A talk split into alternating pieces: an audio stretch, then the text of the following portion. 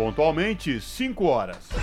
Começa agora Jornal Brasil Atual, edição da tarde. Produção em parceria com Brasil de Fato.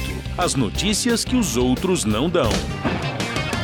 Movimentos populares, política, direitos humanos, economia, mundo do trabalho, cultura e prestação de serviço. Jornal Brasil Atual. Edição da tarde. Olá, hoje é segunda-feira, 8 de maio de 2023. O Jornal Brasil Atual começa agora comigo, Cosmo Silva, e com Larissa Bora. E estas são as manchetes de hoje. Presidente Lula sanciona a lei que inclui na Lei Orgânica da Saúde o programa Brasil Sorridente, que passa a condição de política pública. Feira da Reforma Agrária do MST terá Jorge Aragão, Gabi Amarantos, Lineker e mais 200 artistas. Caixa Econômica Federal abre inscrições para a seleção de projetos culturais. O governo defende vacinação contra a Covid, mesmo com o fim da emergência sanitária. Nízia Trindade ressaltou a importância de manter esquema de vacinação em dia. Supremo Tribunal Federal conclui julgamento de mais 250 golpistas envolvidos no 8 de janeiro. Em 20 anos, 980 crianças e adolescentes foram resgatadas de trabalhos degradantes no Brasil. Anderson Torres depõe a PF sobre operações da PRF para sabotar eleições em 2022. E a Procuradoria-Geral da República pede prisão de autores da chacina de Unai que vitimou servidores do Ministério do Trabalho. Organização das Nações Unidas afirma que no mundo, por ano, 7 milhões de hectares de floresta são destruídos.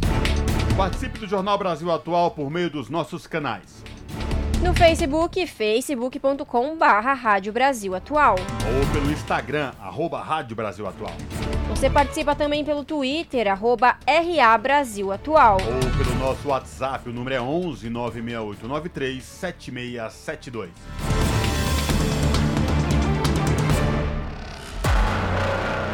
Você está ouvindo? Jornal Brasil Atual, edição da tarde. Uma parceria com Brasil de Fato na Rádio Brasil Atual. Tempo e temperatura. A tarde desta segunda-feira aqui na capital paulista é de tempo firme, agora 26 graus. Não tem previsão de chuva para hoje. Os períodos da noite e madrugada serão de tempo pouco nublado e ventinho mais gelado. A temperatura fica na casa dos 18 graus. Em Santo André, São Bernardo do Campo e São Caetano do Sul, a tarde desta segunda é de tempo pouco nublado, 25 graus neste momento. Não tem previsão de chuva para hoje na região do ABC. A temperatura na madrugada fica na casa dos 18 graus e o céu mais nublado. Tempo ensolarado na região de Mogi das Cruzes. Os termômetros marcam 24 graus agora. Igualmente nas outras áreas, para hoje não tem previsão de chuva em Mogi. A noite e a madrugada serão de tempo parcialmente nublado, com temperatura na casa dos 17 graus.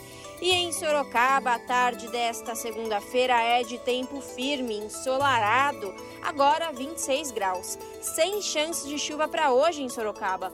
O período da noite será de céu limpo, com temperatura na casa dos 18 graus. Logo mais eu volto para falar como fica o tempo nesta terça-feira. Na Rádio Brasil Atual, está na hora de dar o serviço. São 5 horas e 4 minutos. Vamos saber a situação do trânsito na cidade de São Paulo neste início de semana. A CT, que é a Companhia de Engenharia de Tráfego aqui da capital paulista, informa que neste momento são 234 quilômetros de lentidão em toda a cidade de São Paulo. As regiões que apresentam maiores índices de lentidão sul com 68 quilômetros e oeste com 62 quilômetros respectivamente. Lembrando que hoje por conta do rodízio municipal, não podem circular no centro expandido veículos com finais placas 1 e 2. Trânsito aqui na Avenida Paulista, por enquanto, segue tranquilo, tanto quem vai no sentido da Consolação, como quem vai no sentido do Paraíso. E a situação dos trens e metrôs aqui de São Paulo, Larissa? Bora lá, Cosmo. Segundo o site do metrô, Todas as linhas operam em situação normal na tarde desta segunda-feira. Mesma coisa segundo o site da CPTM, Companhia Paulista de Trens Metropolitanos. Todas as linhas estão operando em situação normal, tudo tranquilo. E Cosmo, uma informação importante para quem entra, né, usa a linha a Estação da Luz. O elevador, o elevador da Estação da Luz, localizado na plataforma que atende o serviço 710 em direção a Jundiaí, está em manutenção desde a sexta-feira, dia 5 de 5, com previsão de retomada em operação para a próxima segunda-feira, dia 15 do 5. O elevador foi desativado por conta do mau uso por parte de um passageiro que forçou a porta do equipamento, o que gerou aí uma falha no sistema de portas e soleira. Cosmo, conta pra gente como está a situação das rodovias na tarde desta segunda-feira. Bem, Larissa e ouvintes do Jornal da Rádio Brasil Atual, a Ecovias, que é a concessionária que administra o sistema Anchieta Imigrantes, informa que as duas rodovias Anchieta e Rodovia dos Imigrantes trânsito tranquilo e com boa visibilidade no trecho de serra para quem vai de São Paulo ou do ABC para a Baixada, como quem vem da Baixada para o ABC e capital pelas duas rodovias. Tá? E, portanto, trânsito tranquilo na rodovia Anchieta e rodovia dos Imigrantes, com boa visibilidade no trecho de serra. Rádio Brasil Atual 98,9 FM Jornal Brasil Atual. Edição da tarde. 5 horas mais 6 minutos. Presidente Luiz Inácio Lula da Silva, do PT, sancionou nesta segunda-feira o projeto de lei 8.131-2017, que torna o atendimento bucal obrigatório e direito de todos os brasileiros no Sistema Único de Saúde. A proposta altera a Lei Orgânica da Saúde de 1990, principal diretriz da área do país, para incluir o programa Brasil Sorridente, que passa agora a integrar o SUS de forma definitiva. Criado em 2004, no primeiro governo Lula, o Brasil Sorridente garante acessos aos serviços odontológicos de forma gratuita no SUS. Antes do programa de saúde bucal, o principal procedimento odontológico que era realizado nos serviços públicos era a extração dentária. A partir do Brasil Sorridente, o SUS passou a promover a saúde bucal, o atendimento preventivo e a recuperação dentária, conforme destacou Lula em cerimônia no Palácio do Planalto na manhã desta segunda. O Ministério da Saúde anunciou que a primeira medida que adotará com a obrigatoriedade é a ampliação do atendimento. Mais de 3.700 equipes de saúde bucal e 639 servidores e unidades de atendimento foram credenciados nesta segunda. A meta, porém, de acordo com a ministra da Saúde, Nízia Trindade, é atingir 100 mil equipes de saúde bucal até o fim do terceiro governo Lula.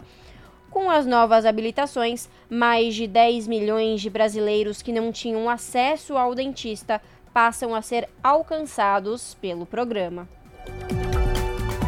São 5 horas e 8 minutos e Fernando Haddad é o primeiro-ministro da Fazenda brasileiro a participar do G7. A cúpula do grupo se reúne no Japão entre os dias 19 e 21 de maio. A reportagem é de Sayonara Moreno. Pela primeira vez, o ministro da Fazenda brasileiro vai participar do G7, o grupo formado pelos países mais industrializados do mundo: Estados Unidos, Japão, Alemanha, Reino Unido, França, Itália e Canadá. O ministro da Fazenda brasileiro, Fernando Haddad, embarca nesta segunda-feira à noite para o Japão, em busca de relações mais próximas com os membros do G7 e os países convidados. A cúpula do G7 vai ser na cidade japonesa de Hiroshima, entre os dias 19 e 21 de maio. No entanto, o encontro de ministros da área econômica será na cidade de Niigata, onde Haddad vai se reunir com a secretária do Tesouro dos Estados Unidos, Janet Yellen, sobre a reforma do Banco Mundial. Também estão previstas quatro reuniões bilaterais entre Haddad e ministros do G7, como o Japão, além da Índia. Na última sexta-feira, o presidente Luiz Inácio Lula da Silva confirmou que vai participar do G7 a convite do primeiro-ministro do Japão, Fumio Kishida. Em mensagem oficial sobre a presidência japonesa no G7 este ano, Kishida disse que quer debater na cúpula assuntos como economia global, energia, segurança alimentar, guerra na Ucrânia, desarmamento nuclear, mudanças climáticas, saúde e desenvolvimento. Ao Brasil, o governo do Japão confirmou o convite também a outros países: Austrália, Comores, Ilhas Cook, Índia, Indonésia, Coreia do Sul e Vietnã, além de representantes de entidades internacionais. De acordo com o Ministério de Relações Exteriores brasileiro, esta é a sétima vez que o Brasil é convidado a fazer parte das reuniões do G7 e marca a retomada do equilíbrio brasileiro diante de temas sensíveis no cenário internacional. Da Rádio Nacional em Brasília, Sayonara Moreno. 5 horas mais 10 minutos.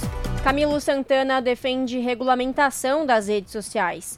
O ministro falou sobre o assunto durante o Fórum Mundial da Educação. Os detalhes com o repórter Gabriel Brum. O ministro da Educação, Camilo Santana, defendeu a regulamentação das redes sociais durante o Fórum Mundial da Educação. Ele participou do evento nesta segunda-feira em Londres para debater as mudanças globais nos sistemas de ensino. Segundo ele, os países precisam ter atenção com isso, porque as plataformas têm sido espaço para publicações odiosas e fascistas. Portanto, é importante a gente e dar o exemplo do Brasil. Agora nós estamos o Congresso Nacional tem discutido como regulamentar leis que regulamentem o uso das plataformas digitais no nosso país e isso precisa ser tomado em todo o mundo. Está na Câmara dos Deputados o projeto de lei das fake news, que pretende regulamentar as empresas de redes sociais. Camilo Santana defendeu ainda que a globalização não pode ter somente a economia como foco, mas também a criação de condições igualitárias a todos, e aí globalizar o acesso à tecnologia. O ministro da Educação tem agenda na capital inglesa até quarta-feira. Além de eventos, ele terá reuniões bilaterais e fará visitas a universidades. Da Rádio Nacional em Brasília, Gabriel Brum. Você está ouvindo? Jornal Brasil Atual, edição da tarde. Uma parceria com Brasil de Fato. São 5 horas e 12 minutos e preso e investigado por sua contribuição para os atos de terrorismo em Brasília no dia 8 de janeiro deste ano, o ex-ministro da Justiça de Jair Bolsonaro, Anderson Torres, voltou a depor nesta segunda-feira, mas desta vez sobre outro inquérito. Ele deverá explicar a ação coordenada da Polícia Rodoviária Federal no dia 30 de outubro de 2022, quando a corporação fez blitz em todo o Nordeste brasileiro para impedir eleitores do então candidato Luiz Inácio Lula da Silva do PT de chegar aos locais de votação. O depoimento estava inicialmente agendado para o dia 24 de abril, mas foi adiado a pedido da defesa, sob a alegação de que o ex-ministro estava sem condições emocionais. As investigações mostram que Torres teria recebido um boletim da então diretora de inteligência do Ministério da Justiça, delegada Marília Alencar, e relatórios que mapeavam os locais onde Lula havia sido mais bem votado no primeiro turno, para montar as operações da PRF e dificultar acessos aos locais de votação. A delegada teria tentado apagar o boletim de inteligência do seu celular, mas a PF recuperou parte do material. Na ocasião, Marília negou. Segundo as apurações, Torres foi à Bahia em um avião da Força Aérea Brasileira dias antes do segundo turno, na companhia do diretor da PF, Márcio Nunes para pressionar o então superintendente regional, Leandro Almada, no sentido de apoiar as operações da PRF. De acordo com o um relatório do Ministério da Justiça entregue à Controladoria Geral da União, a PRF fiscalizou 2.185 ônibus, onde Lula era favorito no Nordeste, enquanto as batidas foram de 571 no Sudeste, 632 no Sul e 310 no norte do país. 5 horas mais 14 minutos. E Supremo Tribunal Federal conclui julgamento de mais 250 golpistas envolvidos no dia 8 de janeiro. Em paralelo, Anderson Torres, ex-ministro da Justiça de Bolsonaro, prestará depoimento à Polícia Federal. Os detalhes com Nicolau Soares. O número de réus confirmados pelo Supremo Tribunal Federal por participação nos ataques golpistas de 8 de janeiro em Brasília chegou a 550. Neste domingo, dia 7, começou o julgamento da terceira leva de acusados pelo quebra-quebra. São 250 pessoas que se somam ao grupo completo. A primeira leva teve 100 envolvidos e a segunda outros 200. Nas três votações, a maioria dos ministros acompanhou o voto do relator, Alexandre de Moraes. A votação deste terceiro grupo, maior até aqui, ainda não acabou. Assim como nas duas ações anteriores, apenas os indicados por Jair Bolsonaro ao Supremo marcaram divergência em relação à posição de Moraes. Até a tarde deste domingo, os seguintes ministros e ministras acompanharam o relator: Carmen Lúcia, Dias Toffoli, Edson Fachin, Gilmar Mendes e Rosa Weber. André Mendonça, indicado por Bolsonaro, votou contra. Nunes Marques, outro nome alçado ao Supremo por Bolsonaro, ainda não tinha se manifestado. O prazo para os ministros registrarem seus votos no sistema eletrônico do Supremo termina nesta segunda-feira, dia 8. No dia seguinte, terá início o julgamento de um novo grupo de denunciados, com mais 250 pessoas. No total, 1.390 pessoas foram denunciadas pela Procuradoria-Geral da República por participação nos ataques golpistas. A denúncia sugere que os envolvidos respondam pelos seguintes crimes: associação criminosa armada, abolição violenta do Estado Democrático de Direito, golpe de Estado, dano qualificado e incitação ao crime. Entre os denunciados, há pessoas que efetivamente realizaram os ataques e outras que financiaram ou incentivaram as ações do grupo. De São Paulo, da Rádio Brasil de Fato, com informações da redação, locução Nicolau Soares.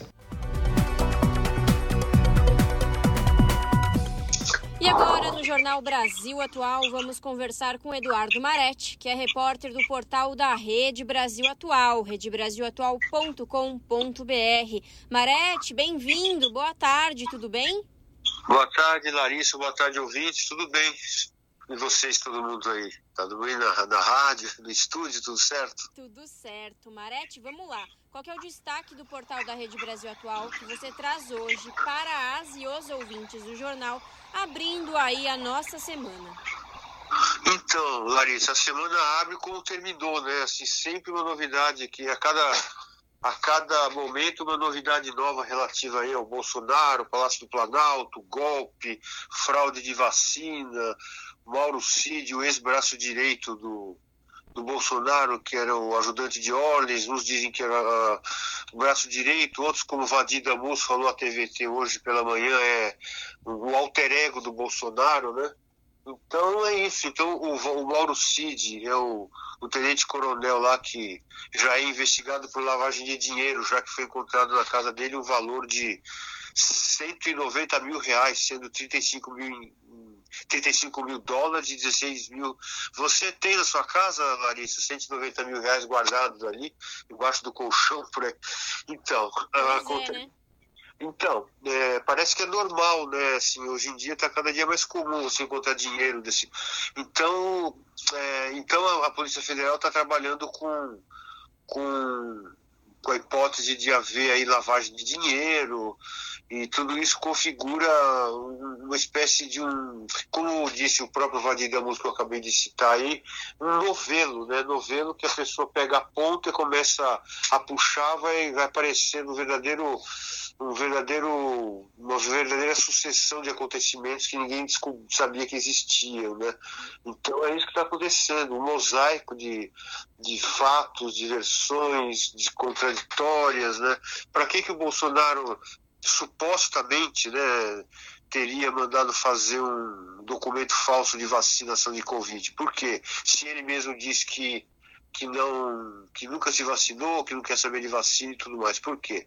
Porque segundo indicam alguns, algumas investigações e é e é, é uma das linhas de investigação é que assim como ele ia para os Estados Unidos ele precisava no país lá né que é onde a coisa era tratada de uma maneira séria ali na para você entrar no país, não como chefe de Estado, mas depois de ser chefe de Estado, ele, estando nos Estados Unidos, precisaria de um comprovante de vacina. Né? Então, pela tese aí de, de, da, da, pela tese jurídica, então ele teria necessidade dessa desse documento falso justamente para ter né, uma carta na manga caso as autoridades americanas se se, enfim, cobrasse. Agora é que o problema é o seguinte, que cada, cada nova, cada nova, cada, cada novo fato ou suposto crime é, repercute de tal maneira que acaba se, se transformando em novos supostos crimes. Por exemplo,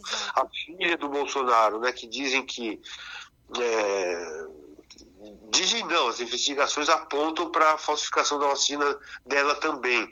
Então, quer dizer, isso segundo os, uh, vários juristas, e eu estou falando do Vadir Damus porque ele deu entrevista hoje para a TVT, mas o fato é que as pessoas apontam desde o primeiro dia né, que isso é, indica um crime de corrupção de menor, porque uma pessoa de 12 anos ela não tá, ela não é responsável por si mesma do ponto de vista jurídico.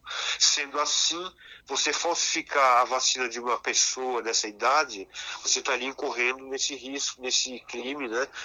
e falsificação de documento, enfim, é, é, é tanta coisa que é, vai precisar verdadeiramente de, um, de uma extensa ficha depois, viu, para somar tudo isso, porque cada, cada coisa vai, vai se desdobrando em outras. Por exemplo, nos Estados Unidos, se isso se confirmar mesmo, comprovar, porque, como eu sempre gosto de dizer, né, todo mundo é inocente até prova em contrário com a Constituição. Né?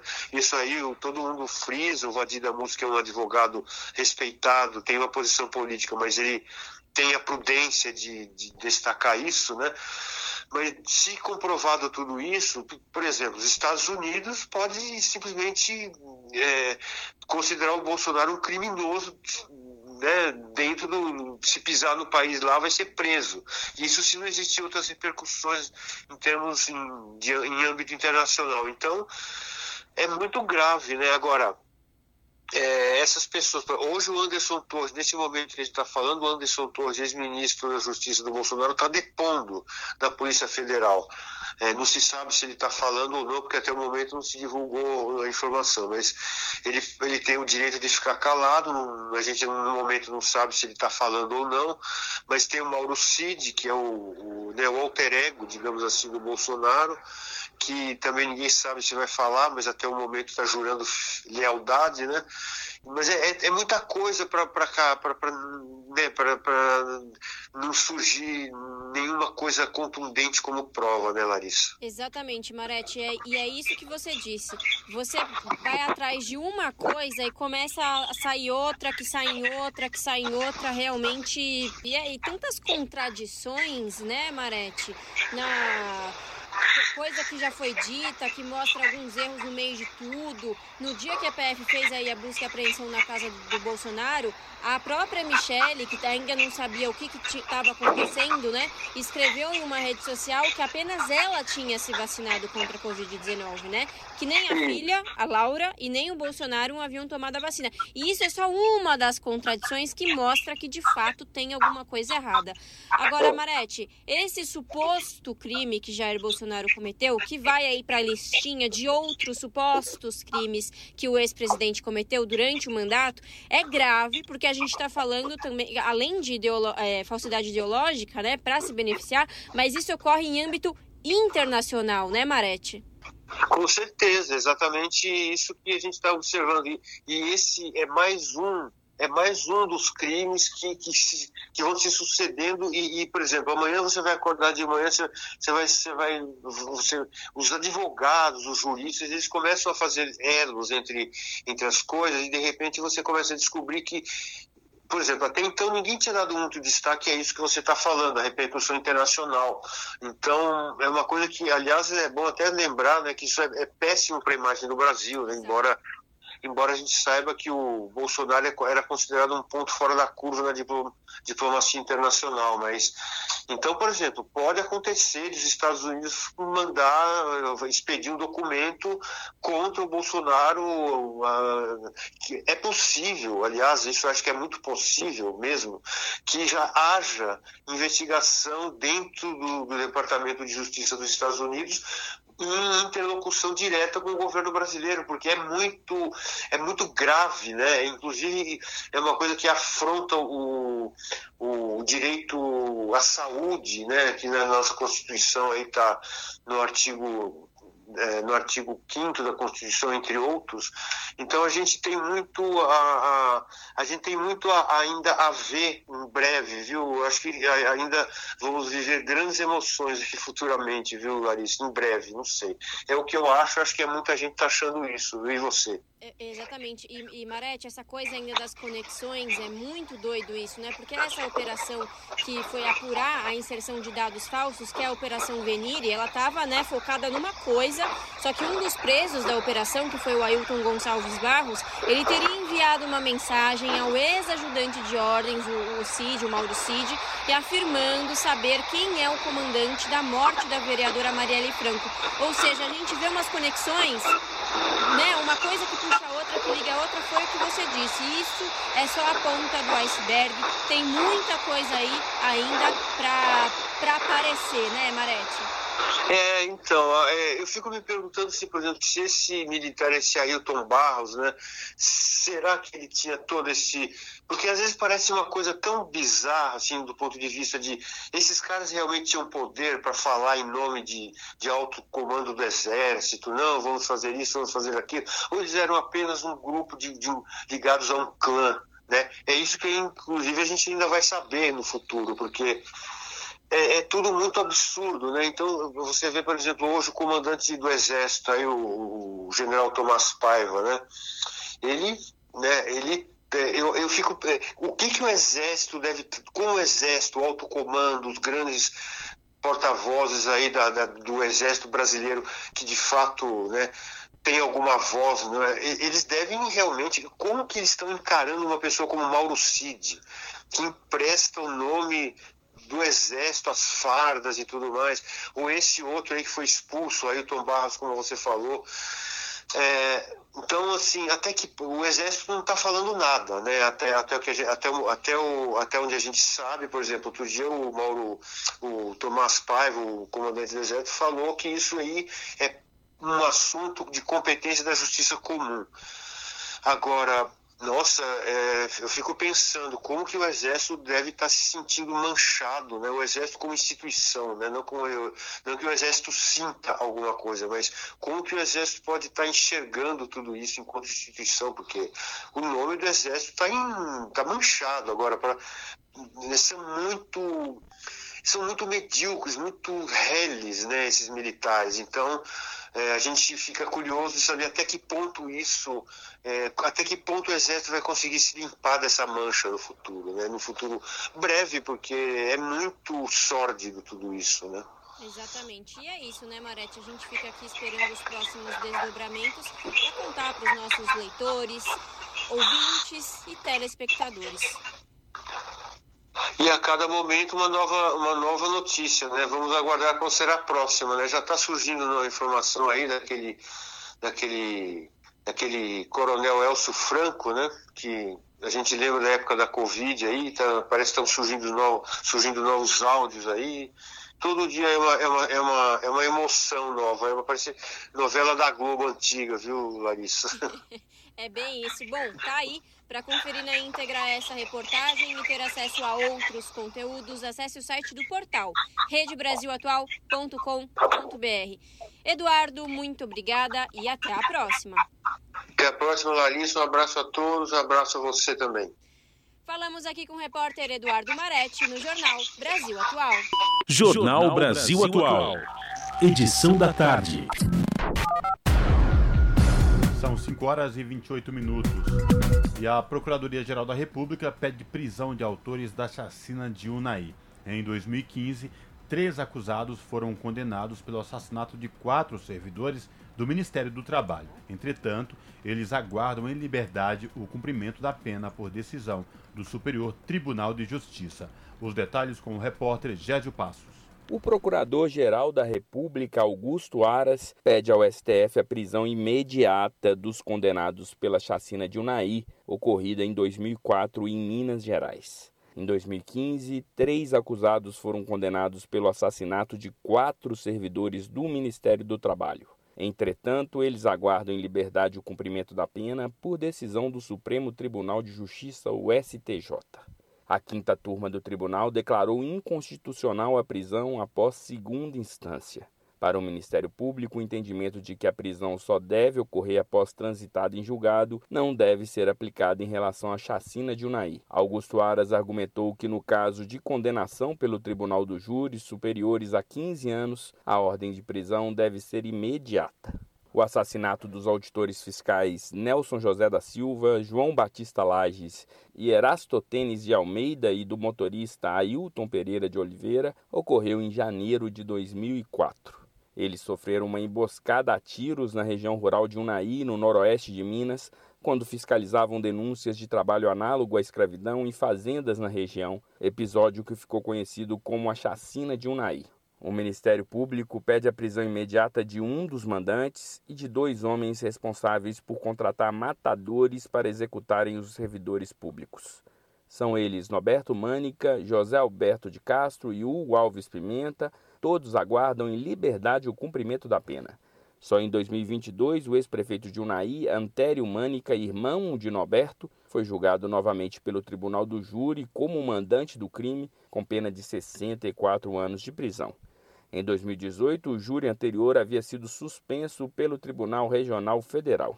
Os matadores Erinaldo Vasconcelos, Rogério Alain Rocha Rios e William Gomes Miranda foram julgados em 2013. Da Rádio Nacional em Brasília, Gésio Passos. Esse é o Jornal Brasil Atual, edição da tarde. Uma parceria com Brasil de Fato. 5 horas mais 31 minutos. Governo defende vacinação contra a Covid mesmo com o fim da emergência. Nízia Trindade ressaltou a importância de manter esquema de vacinação. A reportagem é de Renato Ribeiro. A ministra da Saúde, Nízia Trindade, defendeu a necessidade de vacinação contra a Covid-19, mesmo após a OMS, Organização Mundial de Saúde, declarar o fim da emergência de saúde pública de importância internacional em relação à doença. O pronunciamento da ministra ocorreu nesse domingo em cadeia nacional de rádio e televisão. Nízia Trindade afirmou que as infecções pelo vírus SARS-CoV-2, responsável pela Covid-19, vão continuar ocorrendo, que o momento é de fortalecimento dos sistemas de vigilância, diagnóstico, assistência e vacinação. Segundo ela, o vírus ainda sofrerá mutações e, por isso, os cuidados devem ser mantidos. As hospitalizações e óbitos pela Covid-19 ocorrem principalmente em indivíduos que não tomaram as doses de vacina recomendadas. Por esta razão, o Ministério da Saúde, ao lado de estados e municípios, realiza desde fevereiro um movimento nacional pela vacinação de reforço para a Covid-19. A ministra lembrou que o Brasil perdeu 700 mil vidas durante a pandemia, o que não teria ocorrido se não fosse o negacionismo do governo anterior.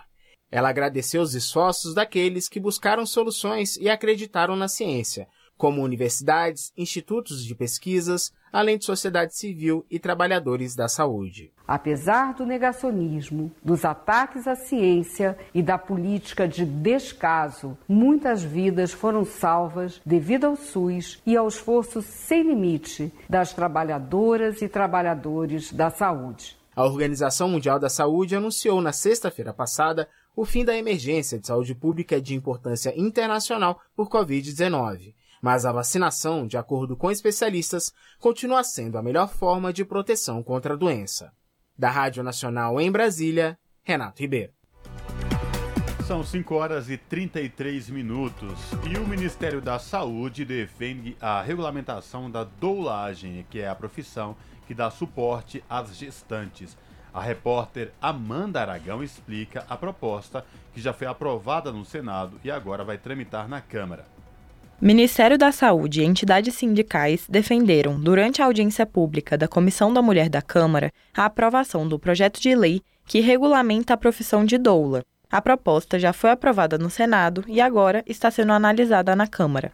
É responsabilidade da profissão, como explicou a doula e ativista Letícia Benevides, dar informação e cuidado à gestante durante todo o período obstétrico, do pré-natal ao pós-parto, por meio de suporte físico e emocional. Para Benevides, cuidado é sim trabalho. Bruna Grazielli Nascimento, representante do Ministério da Saúde, diz que o Ministério já reconhece as doulas como profissionais, com funções que podem ajudar no combate à mortalidade materna e à violência de gênero. Desde o ano de 2015, foram aprovadas pelo menos 19 leis estaduais que versam sobre a autorização da atuação das doulas em instituições públicas e privadas, reconhecendo assim o seu papel. A doula contribui efetivamente no cuidado em saúde, sendo recomendada por organismos e instituições internacionais. Ana Carolina Murua, presidente da Associação de Doulas do Estado de São Paulo, diz que muitas colegas são impedidas de acompanhar as gestantes em hospitais, principalmente no SUS, o que gera uma peregrinação de mulheres, que precisam ir para outros municípios apenas para terem seus partos acompanhadas por doulas. Para Flávia Estevam, representante do coletivo feminista Sexualidade e Saúde, as doulas devem ser vistas como parceiras dos médicos, já que estimulam, inclusive, a busca ao pré-natal, entre outras orientações positivas para as mulheres. A ativista defendeu a preferência por equipes multidisciplinares durante o parto, com médicos, enfermeiros e doulas para auxiliar a gestante. Além disso, Flávia Estevam enxerga a regulamentação da profissão como uma forma de gerar emprego para muitas mulheres, uma vez que a atividade tem predominância feminina.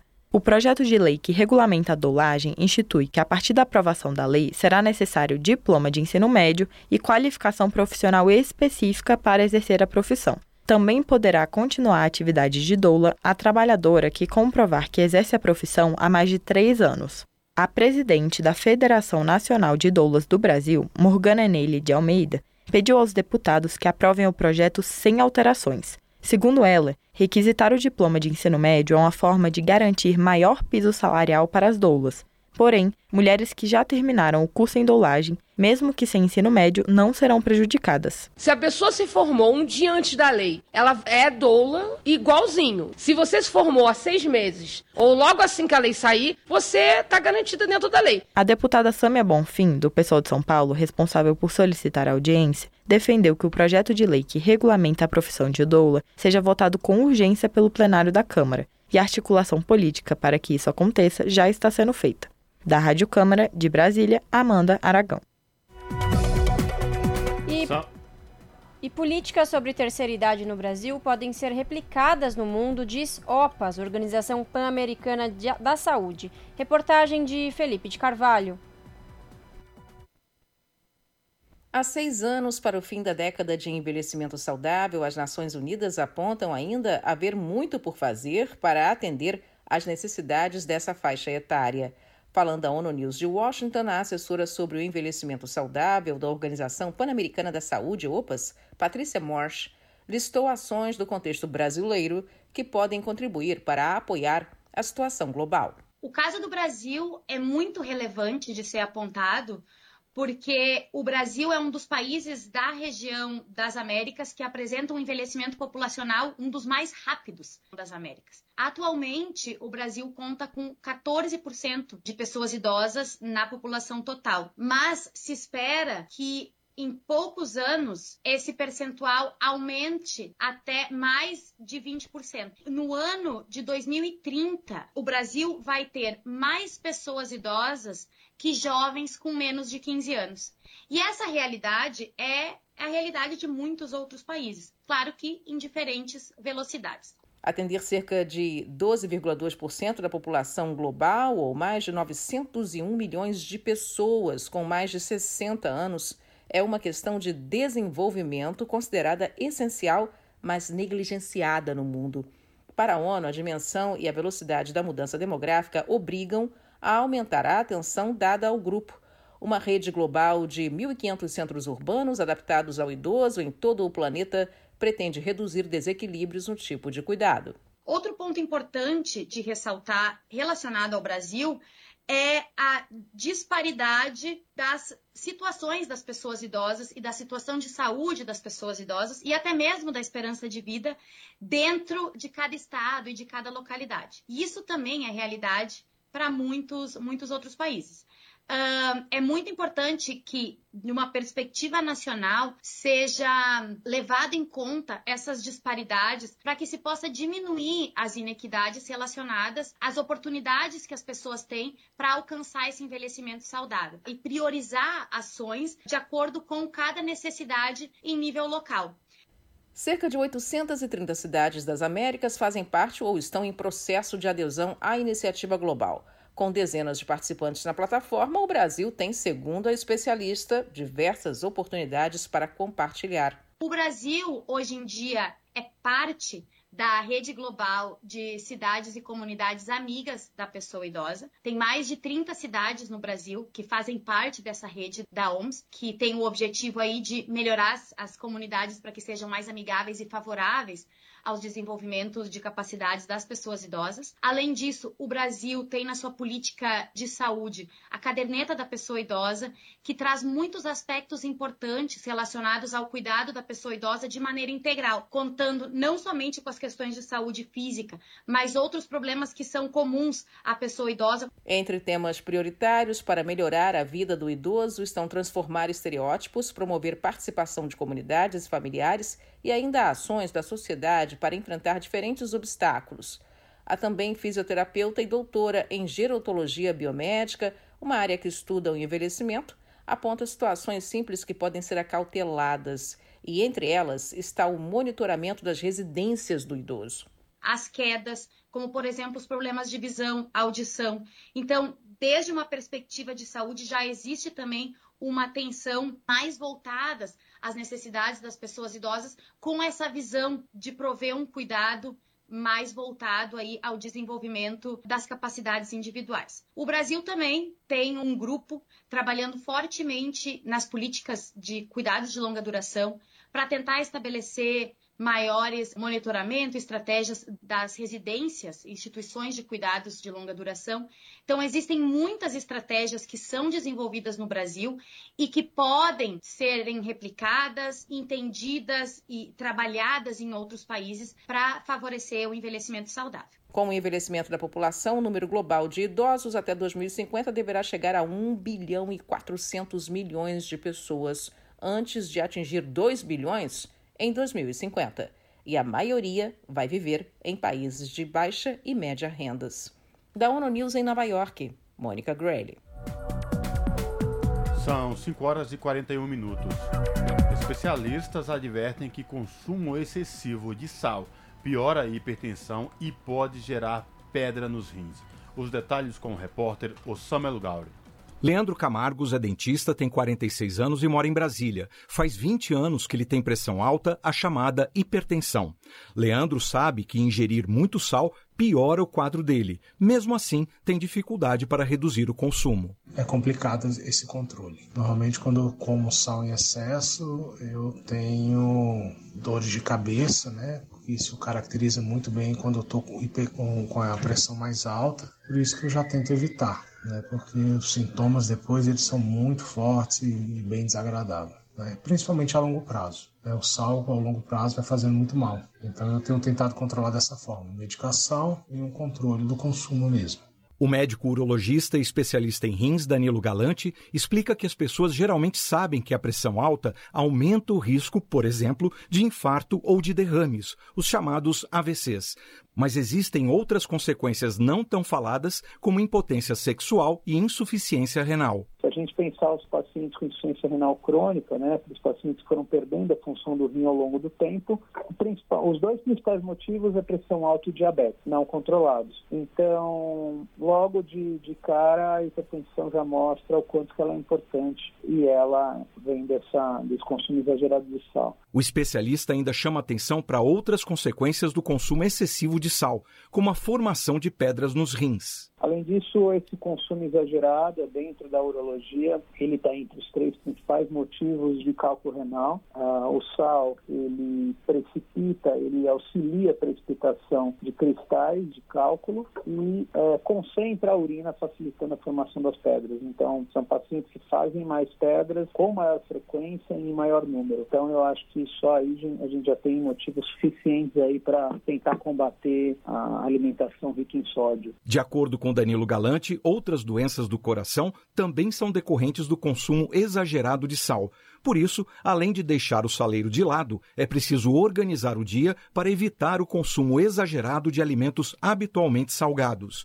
De acordo com a Organização Mundial da Saúde, em nível social, a implementação de políticas públicas de redução de sódio poderia salvar cerca de 7 milhões de vidas em todo o mundo até 2030 mas apenas 3% da população do planeta tem acesso a esse tipo de medida. E o Brasil faz parte dessa lista com outros oito países, como Chile, México, Espanha e Uruguai.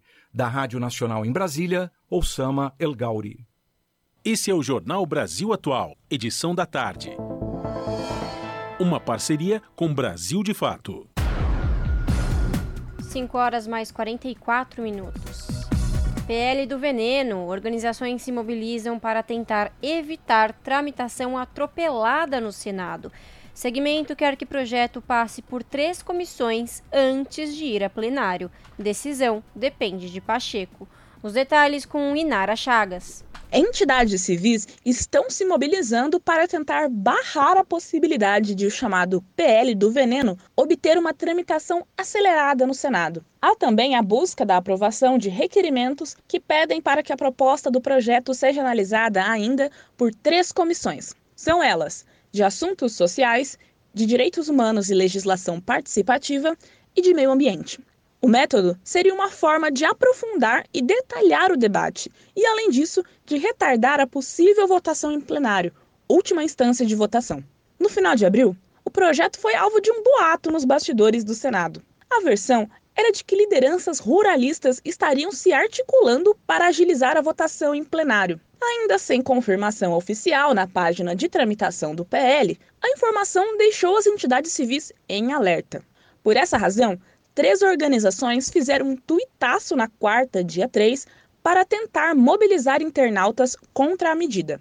Foram elas: a ANA, Articulação Nacional de Agroecologia, o Greenpeace e a Campanha Permanente contra os Agrotóxicos e pela Vida. Um grupo de representantes desta articulação também se reuniu com interlocutores do governo federal. O objetivo do encontro foi pedir apoio na luta contra o PL em termos de articulação da base. O presidente da Frente Parlamentar Ambientalista, deputado Nilton Tato, do PT de São Paulo, participou da reunião e conversou com o Brasil de Fato. Ele disse que o campo progressista espera contar com o apoio da gestão, no sentido de evitar uma votação da proposta no plenário. Outra expectativa é de tentar convencer o presidente do Senado, Rodrigo Pacheco, a acatar os requerimentos que pedem a análise do PL nas demais comissões. Segundo Tato, durante o encontro, o governo informou que trabalha na formatação de uma nota técnica para servir de referência para a postura de sua base. É porque todos já sabem e as pesquisas já têm, a ciência já tem demonstrado os impactos que tem para a saúde, todo mundo sabe. Isso é uma preocupação também do ponto de vista da defesa da vida, do impacto que tem para a mortandade de animais, tá? Que nunca se dimensionou a quantidade de animais silvestres que morrem por causa do uso dos agrotóxicos. Tá? A contaminação do solo, dessa desertificação, né? a contaminação dos mananciais. Preocupação semelhante tem a assessora de políticas públicas do Greenpeace, Luísa Lima.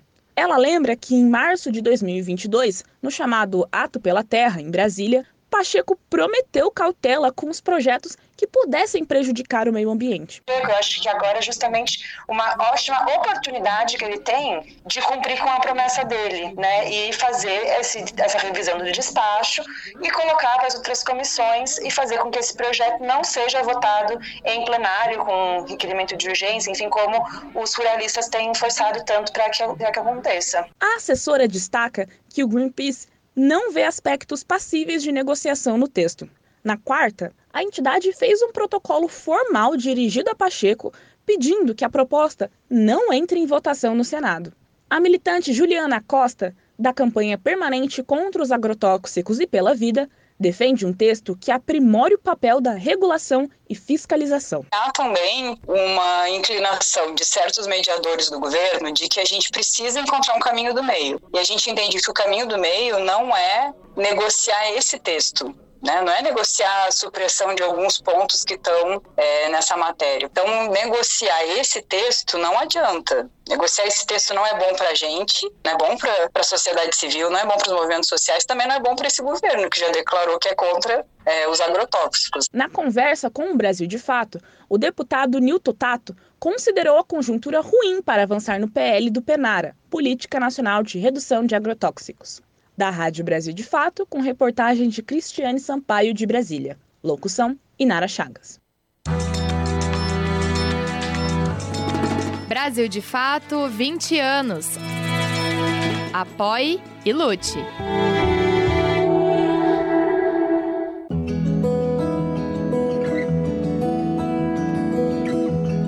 Momento agroecológico. Mesmo o Brasil sendo o país com o maior volume de água doce, o acesso à água é um problema para grande parte da população especialmente quem vive em territórios periféricos e rurais. Quando a barreira do acesso é superada, surgem outros obstáculos. A fim de contribuir para reverter essa situação, a ActionAid Brasil lançou o Fundo Água, projeto aberto à contribuição da sociedade voltado à implementação de tecnologias sociais de saneamento, reuso, acesso e melhoria da qualidade da água como explica Júnior Aleixo, especialista do projeto. O Fundo Água né, é uma iniciativa da campanha de doações Água é Vida, lançada em 2022 aqui na ActionAid. Principalmente, uh, ela surge num contexto em que o Brasil uh, enfrenta uma das piores crises hídricas dos últimos 90 anos. Né? O projeto atua implementando sete tecnologias sociais nos territórios beneficiados, como cisternas, biofiltros, fossas biodigestoras, reuso de água cinza e cacimbas. A agricultora Aline é uma das beneficiadas do Fundo Água. Com a tecnologia do biofiltro, a rotina em casa mudou. A água chegava só a lama mesmo. A gente lavava roupa em outra comunidade, né? Devido à água, principalmente roupa clara. E agora a gente já está podendo fazer a lavagem da roupa mesmo em casa. Temos mais tempo para estudar, né? para ter mais informação, de participar mais de reuniões. Nas mulheres mesmo também está lá o próprio filtro, né? Porque muitas das vezes a gente fica dependendo do, dos esposos, dos maridos. Ah, vai cavar ali o buraco para mim, ai, vai limpar o filtro. E a gente sabendo já é uma forma da gente ter mesmo a nossa autonomia, né? A gente mesmo fazer. Atualmente, o projeto atua em diferentes estados do Nordeste, como Maranhão, Bahia e Piauí. Em conjunto com organizações parceiras, o projeto mapeia e chega até quem precisa.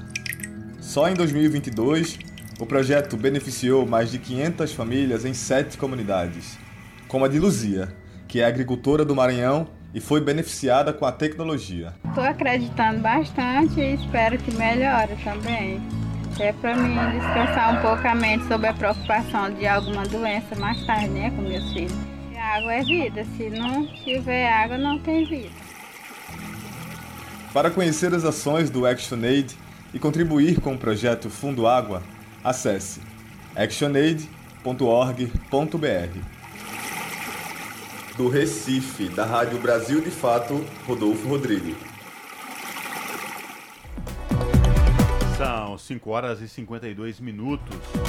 Multas contra garimpos ilegais crescem 70% no início do governo Lula. Foram 121 autuações entre janeiro e abril deste ano. No mesmo período de 2022, a gestão Bolsonaro aplicou apenas 71 multas. Os detalhes com Nicolau Soares.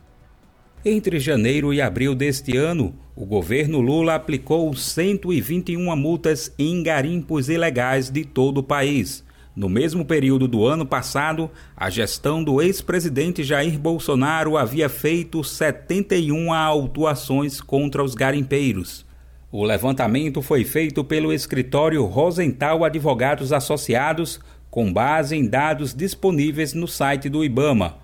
Os dados revelam um acirramento no combate à exploração ilegal no governo Lula, capitaneada pela ministra do Meio Ambiente Marina Silva.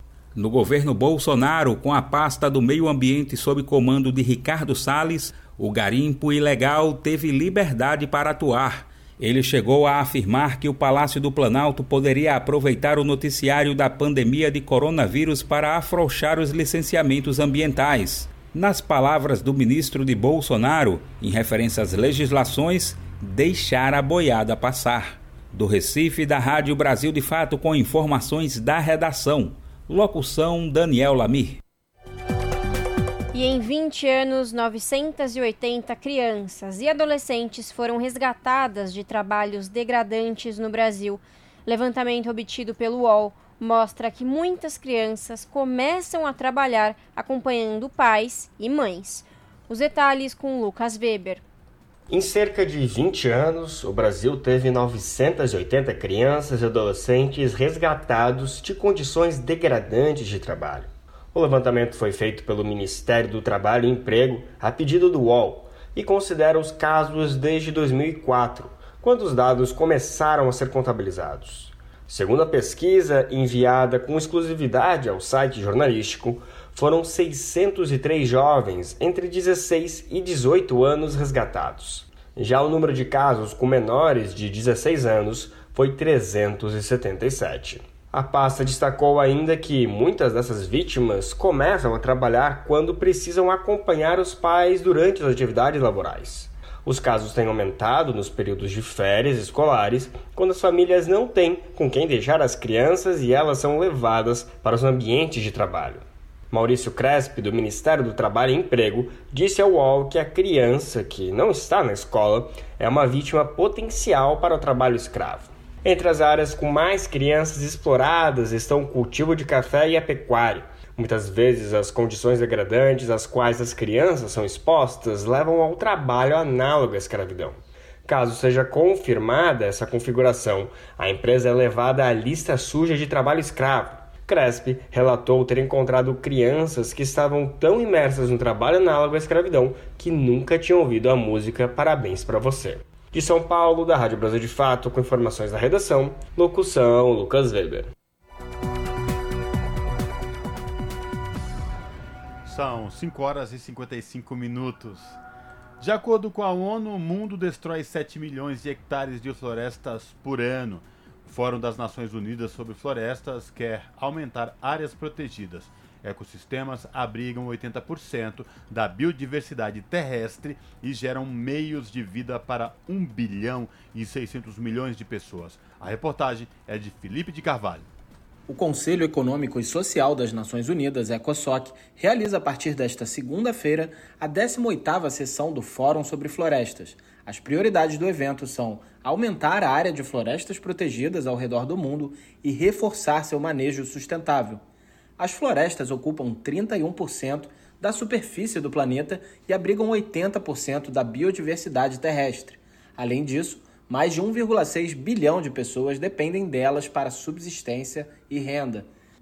A presidente do ECOSOC e embaixadora da Bulgária, Lachazera Stoeva, falou na abertura do fórum e lembrou que cuidar das florestas gera benefícios em diversas áreas, desde a redução da pobreza à educação de qualidade, da promoção de empregos decentes à equidade de gênero.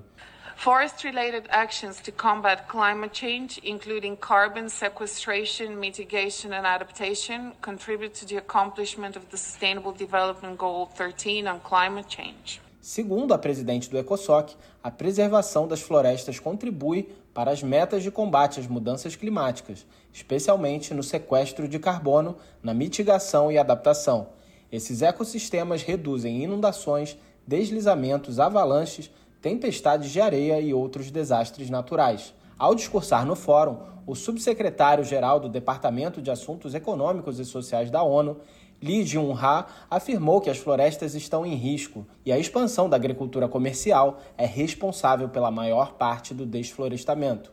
Every year, 7 million hectares of the natural forests are converted for the other uses. Ele disse que ao todo 7 milhões de hectares de florestas naturais são convertidos para outros usos. O órgão estima que 2 bilhões de hectares de terras degradadas em todo o mundo têm um potencial para serem restauradas. Revitalizar as florestas degradadas é fundamental para atingir a meta da ONU de aumentar a área florestal global em 3% até 2030. Da ONU News em Nova York, Felipe de Carvalho. Rede Brasil Atual, Rádio Brasil Atual, TVT e Brasil de Fato em defesa do consumidor. Em iniciativa conjunta com o Instituto de Defesa do Consumidor, apresentam IDEC Responde, com Igor Marchetti, especialista em direito do consumidor. Quais são as regras para fazer a troca de produtos, seja porque ele não serviu ou porque apresentou um defeito? A respeito da troca de produtos, é importante afirmar que o Código de Defesa do Consumidor ele prevê a possibilidade de troca apenas no caso de defeito, vícios do produto. No caso de troca por tamanho, número, não há uma previsão do Código de Defesa do Consumidor nesse sentido. Entretanto, é, caso a loja se prontifique a ter uma política de troca, né, ela informe, inclusive, comercialize essa política de troca, forma que eles, caso o consumidor adquira um produto, pode trocar no prazo de 30 dias, 40 dias, ela passa a se vincular a essa política e isso é, vincula a oferta. Então, o consumidor pode, a partir de então, exigir forçosamente que seja cumprido o prazo estabelecido nessa política. Rede Brasil Atual, Rádio Brasil Atual, TVT e Brasil de Fato em defesa do consumidor. Em iniciativa conjunta com o Instituto de Defesa do Consumidor, apresentaram IDEC Responde. Pontualmente 18 horas. Rádio Brasil Atual. Para sugestões e comentários, entre em contato conosco por e-mail redação@jornalbrasilatual.com.br ou WhatsApp DDD 11 96893 7672. Acompanhe a nossa programação também pelo site redebrasilatual.com.br.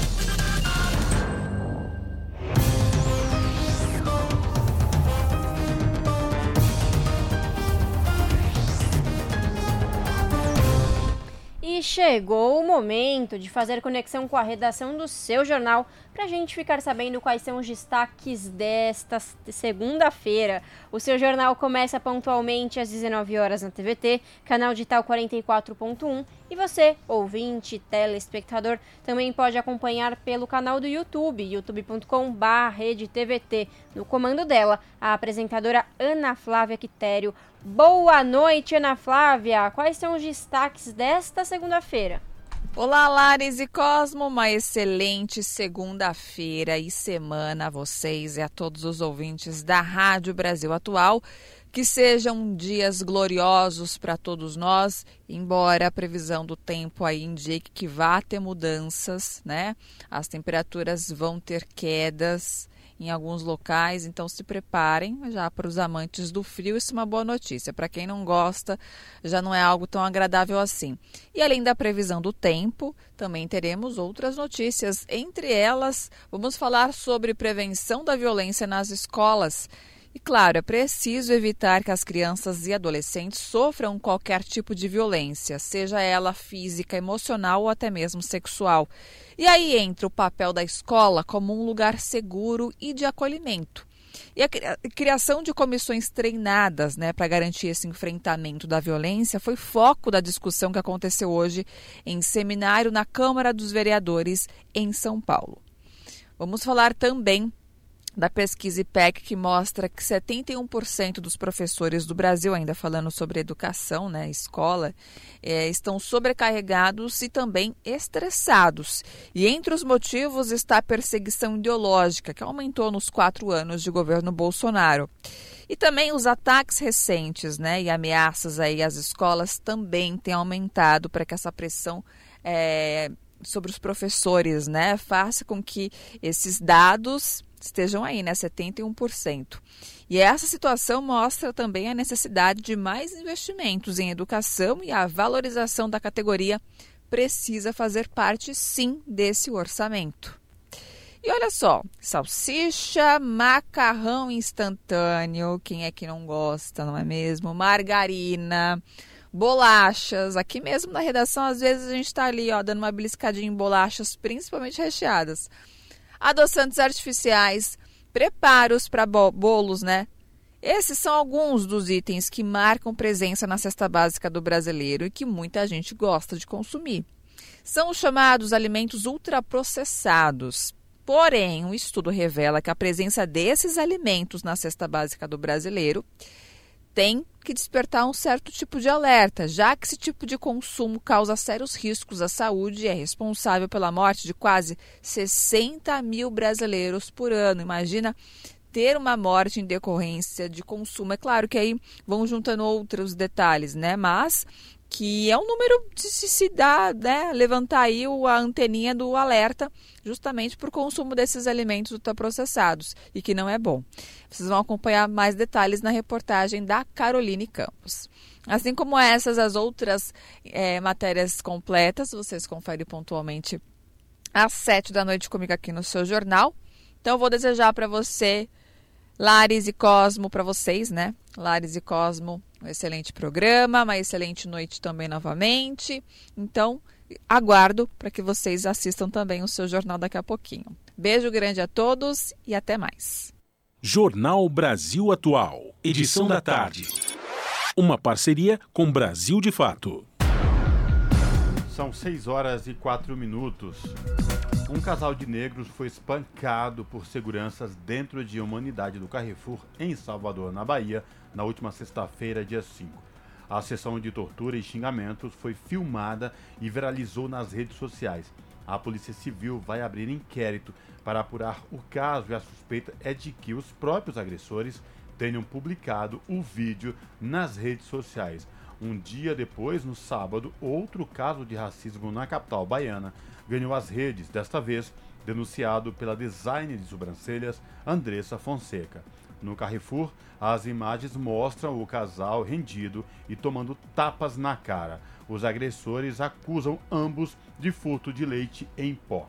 Sob intenção de coação, a mulher afirma se chamar Jamile e justifica o suposto furto porque precisava levar leite para a filha. O espancador também diz, abre aspas, tá ligado que aqui tem polícia, né? O homem agredido, identificados como Jeremias, é forçado a falar o nome da mãe e também apanha no rosto. O Carrefour emitiu nota lamentando o ocorrido, informando que determinou ah, que os seguranças e cobrou ação de uma apuração e afirmou que dará suporte às vítimas. Esta não é a primeira vez que seguranças da rede de supermercados do Carrefour são flagrados em casos de violência contra negros. 18 horas mais 6 minutos. O plenário da Câmara aprovou o projeto que inclui assédio moral, sexual e discriminação como infrações éticas no Estatuto da OAB. Entenda na reportagem de Marcelo Larcher. O plenário da Câmara aprovou projeto que inclui no Estatuto da Ordem dos Advogados do Brasil o assédio moral, o assédio sexual e a discriminação como infrações ético-disciplinares. A partir dessa alteração, qualquer uma dessas infrações pode ser punida com suspensão do exercício da profissão por prazo de um mês a um ano. O projeto foi apresentado pela deputada Laura Carneiro, do PSD do Rio de Janeiro, depois de aprovado pelo Conselho Federal da OAB. A proposta teve parecer favorável da relatora deputada Maria Reis do Solidariedade de Pernambuco, que apresentou dados que, segundo ela, justificam a previsão para a punição de ocorrências desse tipo. De acordo com o Fórum Brasileiro de Segurança Pública, em 2022, cerca de 30 milhões de mulheres sofreram algum tipo de assédio. Isso significa que, a cada segundo, uma mulher é assediada no Brasil. Nem todos os casos chegam ao judiciário. Dados do Tribunal Superior do Trabalho mostram que em 2021 foram registrados mais de 80 mil casos de assédio moral e quase 5 mil de assédio sexual. O projeto aprovado define no Estatuto da OAB o que caracteriza como um dos tipos de assédio e a alteração no Estatuto da entidade foi aprovada por unanimidade no plenário da Câmara, de maneira simbólica. Para a autora da proposta, Laura Carneiro, o país não tolera mais casos de assédio, que devem ser punidos. Um projeto que torna a infração ético-administrativa, qualquer forma de discriminação, o assédio moral, o assédio sexual, condutas que essa casa e o Brasil não, não atura mais. Estamos no mês do combate ao assédio sexual, estamos num, mês absolutamente importante para as mulheres brasileiras e ter aprovado um projeto da Ordem dos Advogados do Brasil mudando seu estatuto é um símbolo de que essa casa defende todos os dias a mulher brasileira. O projeto, que inclui no Estatuto da OAB o assédio moral, o assédio sexual e a discriminação como infrações ético-disciplinares, seguiu para análise do Senado. Da Rádio Câmara de Brasília, com informações de Antônio Vital, Marcelo Larcher. São 6 horas e 8 minutos. O Ministério Público Federal investiga motorista de aplicativo por racismo religioso. Em Duque de Caxias, na Baixada Fluminense, um motorista de aplicativo teria se recusado a transportar uma família que vestia trajes do candomblé no último fim de semana. Os detalhes com, repórter, com a repórter Tatiana Alves. O Ministério Público Federal vai investigar um caso de racismo religioso divulgado pela imprensa nos últimos dias. Em Duque de Caxias, na Baixada Fluminense, um motorista de aplicativo teria se recusado a transportar uma família que vestia trajes do candomblé no último fim de semana. O MPF pede para que a empresa Uber preste informações sobre a situação e as medidas preventivas que adota para impedir que usuários e motoristas pratiquem racismo religioso. A Uber tem 10 dias para responder. A notícia crime foi instaurada no âmbito da Procuradoria Regional dos Direitos do Cidadão no Rio de Janeiro. Ao determinar a abertura do procedimento, os procuradores regionais dos direitos do cidadão, Jaime Mitropoulos, Júlio Araújo e Aline Caixeta, ressaltaram a necessidade de acompanhamento e de fiscalização dos serviços de transporte no que diz respeito a possíveis tratamentos discriminatórios dispensados aos usuários dos aplicativos de transporte. Lembraram ainda que a liberdade de consciência e de crença é elemento fundamental não apenas da liberdade religiosa, mas do princípio da dignidade humana, preceitos resguardados pela Constituição Federal. No documento de instauração do MPF, os procuradores mencionam a possibilidade de haver medidas reparatórias em virtude dos danos morais coletivos provocados pelo ato discriminatório, se há necessidade de aprimorar as políticas públicas de enfrentamento do racismo religioso. Também consta do procedimento pedido para que a Delegacia de Crimes Raciais e Delitos de Intolerância informe sobre a possibilidade de instauração de inquérito policial, bem como sobre eventuais diligências que possam auxiliar na apuração dos fatos. Da Rádio Nacional no Rio de Janeiro, Tatiana Alves. Você está ouvindo? Jornal Brasil Atual, edição da tarde. Uma parceria com Brasil de Fato. 18 horas mais 11 minutos.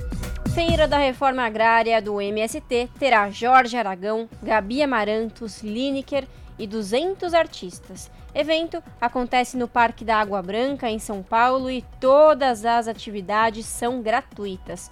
Os detalhes com Gabriela Moncal. A quarta edição da Feira Nacional da Reforma Agrária vai oferecer apresentações gratuitas de grandes nomes da música brasileira. Na lista estão Zé Cabaleiro, Jorge Aragão, Gabi Amarantos, Johnny Hooker, Escola de Samba Camisa Verde e Branco, Lenine, Lineker, Chico César e Mestrinho. A feira acontece entre os dias 11 e 14 de maio no Parque da Água Branca, em Perdizes, zona oeste da capital paulista. Além das atrações musicais, o evento reúne produtores e produtoras de todo o país com 500 toneladas de alimentos. As atividades começam de manhã e vão até as 8 da noite de quinta a domingo. Os visitantes poderão conferir atrações culturais e gastronômicas nos quatro dias de evento. Entre as atividades previstas estão espetáculos de teatro, de música regional e campesina, cortejos, apresentações de folia de reis, jongo e muito mais. Ao todo serão mais de 200 artistas. Encerrando cada dia de atividades, o Palco Arena vai ter atividades a partir das 6 da tarde. No primeiro dia, quinta-feira, serão realizadas diversas apresentações regionais simultâneas em palcos diferentes. A partir das 6 da tarde tem Zé Cabaleiro e Alessandra Leão, com participação do Sem Terra. Na sexta, dia 12, após várias atrações desde amanhã, sobem ao palco Iago Próprio e Jorge Aragão. A agenda de sábado, dia 13 à noite, tem Gabi Amarantos e Johnny Hooker, além da Escola de Samba Paulistana Camisa Verde e Branco. Antes, a dupla Cacique e Pajé, seguidos do grupo Baobá, Clarianas e Canções de Luta. O encerramento, no domingo, dia 14, acontecerá a partir da uma e meia da tarde, com Samba de Origem, Pastoras do Rosário e Pereira da Viola. À noite, Lenine, Larissa Luz, Lineker, Alzira Espíndola, Tulipa Ruiz, Chico César e Mestrinho. Outra atração à parte é a festa gastronômica. Alimentação saudável que faz parte de uma cadeia produtiva com responsabilidade ambiental e social é um dos pontos fortes da feira. As mais de 30 cozinhas instaladas vão oferecer quase 100 pratos que representam as culinárias de todas as grandes regiões brasileiras. A Feira Nacional é o principal evento do país para comercialização dos produtos da reforma agrária. Mais de 1.500 itens estarão sendo vendidos, oriundos de mais de 1.200 cidades do país. A edição desse ano marca o início das celebrações dos 40 anos do MST, o Movimento dos Trabalhadores Rurais Sem Terra. A feira estreou em 2016. De São Paulo, da Rádio Brasil de Fato, com informações da redação, locução Gabriela Moncal. São 6 horas e 14 minutos. O movimento quer identificar a quadrilha junina como patrimônio cultural brasileiro. A repórter Silva Munhato tem os detalhes.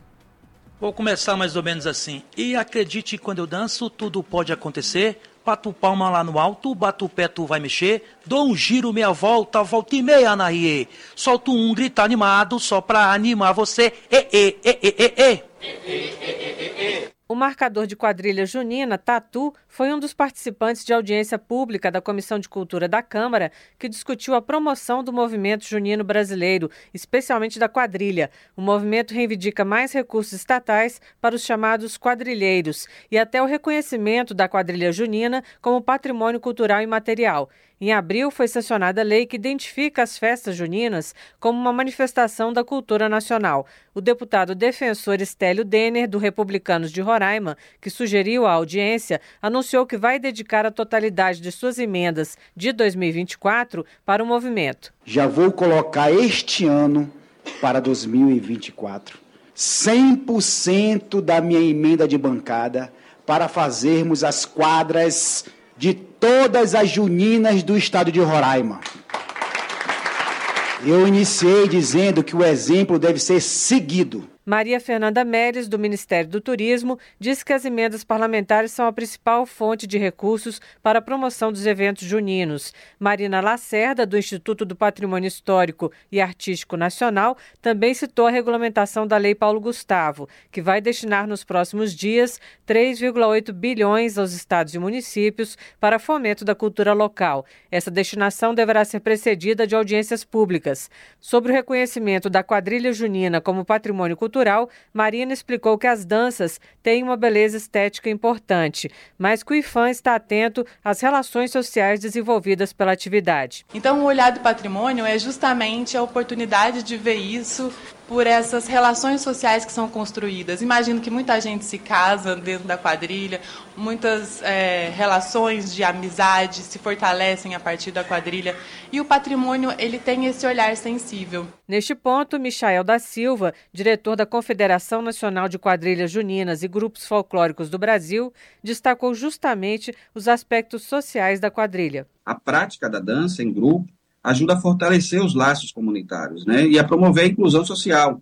As quadrilhas são frequentemente formadas por pessoas de diferentes idades, origens e classes sociais, e trabalham juntas para criar algo bonito e significativo. Marina Lacerda comentou que, em relação às festas juninas, o IFAM já reconhece como patrimônios culturais as matrizes tradicionais do forró, o pau da bandeira de Santo Antônio em Barbalha, no Ceará, o complexo cultural do Bumba Meu Boi, do Maranhão, e o banho de São João de Corumbá e Ladário, no Mato Grosso do Sul.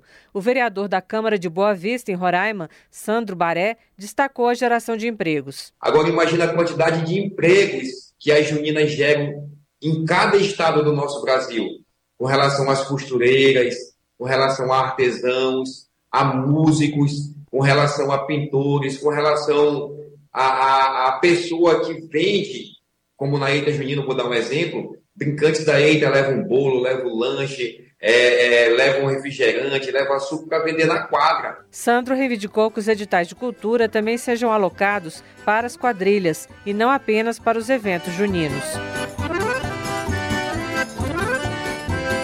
Marcelo da Cunha, administrador regional de Braslândia, no Distrito Federal, informou que a cidade celebra 90 anos este ano e um dos eventos comemorativos será a recepção do Campeonato Brasileiro de Quadrilhas Juninas, entre 7 e 9 de julho. Da Rádio Câmara de Brasília, Silvia Minhato.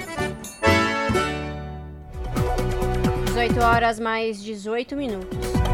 Caixa Econômica abre inscrições para a seleção de projetos culturais. A seleção pública é voltada para projetos que se enquadrem nas categorias de vivências, teatro, música, dança, cinema e artes visuais. O patrocínio disponível é de 30 milhões de reais. A reportagem é de Matson Euler.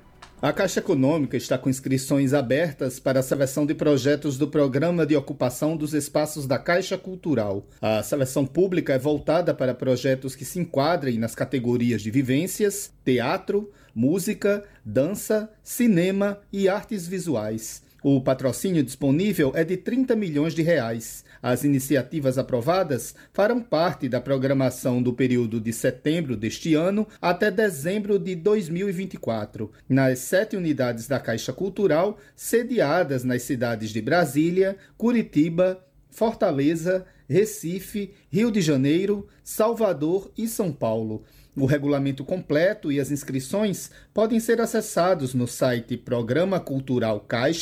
programaculturalcaixa.com.br até o próximo dia 31 de maio. As inscrições são realizadas exclusivamente pela internet. Os projetos só poderão ser inscritos por pessoas jurídicas, com ou sem fins lucrativos, regularmente constituídas em território nacional, inclusive o microempreendedor individual, cuja organização ou atividade econômica seja de finalidade cultural, produção cultural e suas diversas variantes. Cada proponente pode inscrever até 10 projetos e cada um deles poderá ser realizado em uma ou mais cidades onde estão localizadas as unidades da Caixa Cultural. O Programa de Ocupação dos Espaços da Caixa Cultural é uma iniciativa do banco para promover o intercâmbio da produção cultural por meio de seus espaços culturais e assim democratizar o acesso ao patrocínio. O último edital do Programa de Ocupação dos Espaços da Caixa Cultural tinha sido lançado em 2018. A relação dos projetos selecionados será divulgada até julho no site caixacultural.gov.br. Da Rádio Nacional em São Luís, Madison Euler. As notícias que os outros não dão. Jornal Brasil Atual. Edição da tarde. Uma parceria com Brasil de Fato. Jornal Brasil Atual são 6 horas e 21 minutos. Como não cair na malha fina do Imposto de Renda 2023? Tira dúvidas do IR 2023 e enumera os principais erros do contribuinte. Confira com o repórter Renato Ribeiro. Imposto de Renda 2023. A gente te ajuda a saber como declarar. Oi, ouvintes. Eu sou Edgar Matsuki, estou com o professor da UDF, Davidson Carvalho, para tirar aquela sua dúvida sobre a declaração do Imposto de Renda de 2023. Professor, sobre a temida malha fina, temos uma questão no que devemos prestar atenção para não ter uma surpresa, digamos, desagradável vinda da Receita Federal? O preenchimento ou a conferência da declaração com falta de atenção, a digitação incorreta de valores e o preenchimento incompleto das informações contribui para a declaração ficar retida para análise da Receita Federal do Brasil.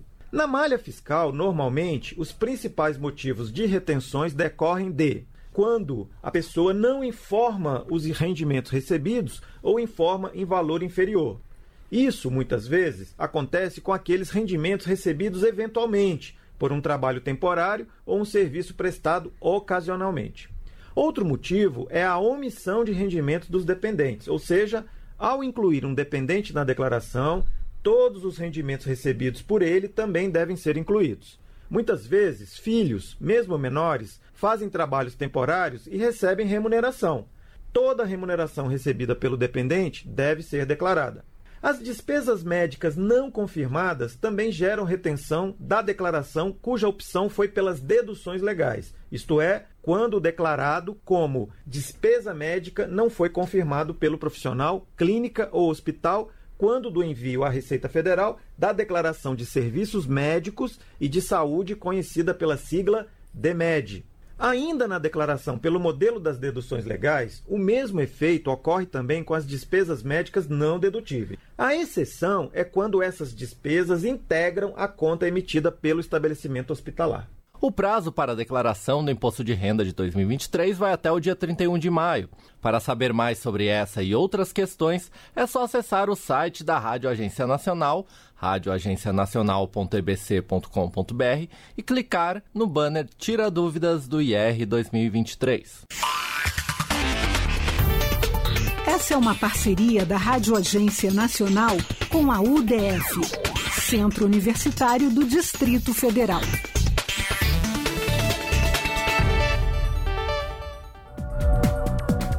18 horas mais 23 minutos. Aumento do salário mínimo altera os valores de contribuição sobre MEI. A guia de pagamento com vencimento no dia 20 de maio ainda calcula os valores anteriores ao reajuste. Os detalhes com Douglas Matos. Trabalhadores que possuem cadastro de MEI, microempreendedor individual, terão reajuste do valor de contribuição da Previdência Social a partir deste mês. O novo valor é baseado no aumento do salário mínimo anunciado pelo presidente Lula no 1 de maio.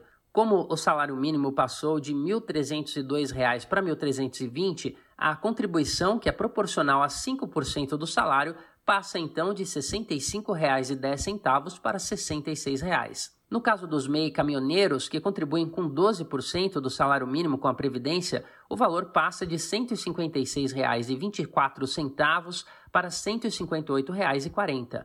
A guia de pagamento com vencimento no dia 20 de maio ainda calcula valores antes do reajuste, ou seja, os novos só serão cobrados a partir do boleto com vencimento no mês de junho. Ao emitir o documento de arrecadação do Simples Nacional, o DAS, o trabalhador pode conferir o cálculo e a aplicação do novo valor. Os trabalhadores com MEI que exercem atividades sujeitas ao ICMS, o imposto que incide sobre o comércio e a indústria, deverão pagar um real a mais sobre o valor da contribuição previdenciária. Aqueles que exercem atividades onde se aplica o imposto relacionado à prestação de serviços, o ISS, deverão pagar mais R$ reais. Trabalhadores que atuam tanto no comércio e indústria como na prestação de serviço, ou seja, que pagam os dois impostos, deverão somar R$ 6,00 ao valor da contribuição. A partir dessa conta, o valor a ser pago mensalmente por cada MEI deve girar em torno de R$ 67 até 72 reais. Já o MEI caminhoneiro pode pagar mensalmente entre 159 reais e R$ 164,40. Já o MEI caminhoneiro deve pagar mensalmente entre R$ 159,40 e R$ 164,40. O pagamento das guias do DAS, que possui vencimento no dia 20 de cada mês, permite que o trabalhador tenha acesso a direitos previdenciários, como aposentadoria por idade, auxílio doença, aposentadoria por invalidez, auxílio reclusão, pensão por morte e salário maternidade. De São Paulo, da Rádio Brasil de Fato, com reportagem de Mariana Lemos. Locução: Douglas Matos. São 6 horas e 26 minutos. Semana Nacional do Registro Civil começa nesta segunda. Os detalhes com o repórter Gabriel Brum. A partir desta segunda-feira, um mutirão pretende entregar quase 3 milhões de certidões de nascimento em todas as capitais do país. A iniciativa do Conselho Nacional de Justiça segue até sexta-feira e vai atender pessoas vulneráveis, principalmente aquelas em situação de rua ou que vivem em abrigos. Uma pesquisa do IPE aponta que a população de rua no Brasil chegou a 280 mil em 2022. Segundo a juíza da Corregedoria Nacional de Justiça, Caroline Talck, o foco da Semana Nacional do Registro Civil, Registre-se, é emitir as certidões de nascimento para pessoas que perderam o documento. Para isso, cartórios são parte do mutirão, mas outros documentos podem ser feitos. E aí nós aproveitamos e pedimos que cada um dos tribunais entrassem em contato com as secretarias de segurança pública para haver imediatamente a coleta de dados biométricos, para também expedir RG e CPF e também pedimos para que eles entrassem em contato com as secretarias municipais de assistência social para também haver a inclusão ou atualização dessas pessoas no CAD único. Os atendimentos vão ocorrer nos locais frequentados pela população de rua, como os centros de assistência social. Os documentos são importantes para que as pessoas tenham acesso a benefícios sociais, diz a juíza Caroline Talk. Então elas podem, inclusive, ter mais acesso a emprego, ter melhor renda, ter melhores condições de saúde, educação e de moradia, se elas entrarem para as cifras do Estado, se elas passarem a ser incluídas nos números oficiais. A proposta do CNJ é que a Semana Nacional do Registro Civil seja uma ação permanente e aconteça pelo menos uma vez por ano. Da Rádio Nacional em Brasília, Gabriel Brum. Na Rádio Brasil Atual, tempo e temperatura. E olha, tem mudança no tempo. Na capital paulista, terça-feira será de tempo nublado, sem aberturas para o sol e tem previsão de chuva a partir do começo da tarde. Chuva com intensidade fraca a moderada, com máxima de 26 graus e mínima de 18 graus. Nas regiões de Santo André, São Bernardo do Campo e São Caetano do Sul, mesma coisa. A terça-feira será de tempo nublado, com previsão de chuva a partir do começo da tarde e a temperatura dá uma despencada. A máxima será de 24 graus e a mínima de 17 graus. Em Mogi das Cruzes, a terça-feira será de tempo nublado, a temperatura continua mais alta e não tem previsão de chuva, máxima de 26 graus e mínima de 16 graus. E a terça-feira em Sorocaba será um dia de sol entre nuvens e sem chance de chuva. A temperatura continua mais alta na região, com máxima de 28 graus e mínima de 18 graus. E termina aqui mais uma edição do Jornal Brasil Atual, que teve a apresentação de Larissa Borer e Cosmo Silva. Nos trabalhos técnicos, ele, Fábio Balbini. Você fica agora com Papo com Zé Trajano aqui na Rádio Brasil Atual e também na TVT. Na sequência, seu jornal pontualmente às 7 da noite. TVT, canal 44.1 digital em São Paulo e na Grande São Paulo. A gente volta amanhã a partir das 5 da tarde. Tchau!